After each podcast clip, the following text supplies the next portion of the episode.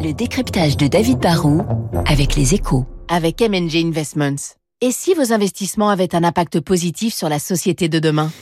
Bonjour David. Bonjour Renaud. Le gouvernement accorde une ristourne de 15 centimes sur le litre de carburant. Est-ce une bonne décision? Alors l'automobiliste que je suis va vous dire euh, oui, hein, faire le plein c'est pas ce qu'on appelle un achat plaisir. Donc euh, on ne dit pas non hein, quand on nous propose d'économiser entre 5 et 10 euros sur un plein. Et j'ai bien conscience que pour les gros rouleurs ou, ou les plus modestes, hein, pour les infirmières qui assurent des soins à domicile ou les gens qui habitent à la campagne qui sont obligés de prendre leur voiture, hein, quand le litre coûte plus de 2 euros, bah, cela fait mal.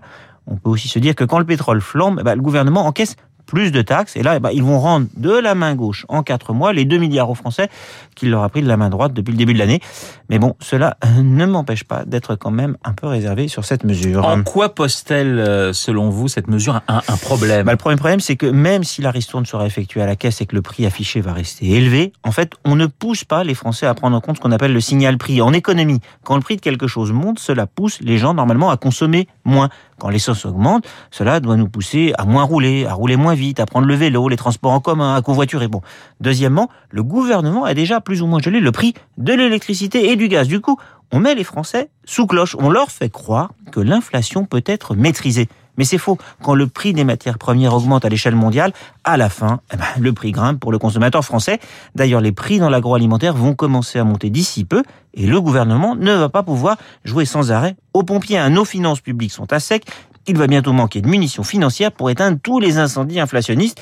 Et puis enfin, si on nous laisse consommer plus de pétrole, on contribue en fait indirectement à maintenir les prix au sommet. Et cela profite à qui? Bah, Vladimir Poutine, qui a besoin de recettes du pétrole et du gaz pour financer sa sale guerre. David, du coup, il aurait fallu faire quoi?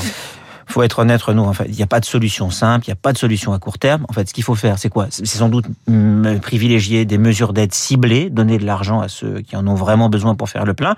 Puis il faut nous pousser à consommer moins ou à consommer d'autres énergies.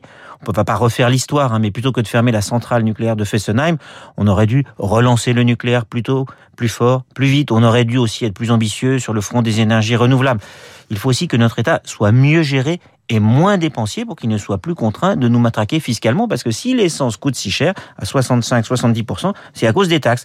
Il faut en fait que les politiques tiennent un discours de vérité, mais aussi qu'ils fassent preuve d'un peu plus d'efficacité. Le décryptage de David Barrou sur l'antenne de Radio Classique dans une petite minute. Le journal de 8 heures. Je vous rappelle mon invité à 8h15, Frédéric de Saint-Cernin, le directeur général délégué de l'ONG Acted. Tout de suite.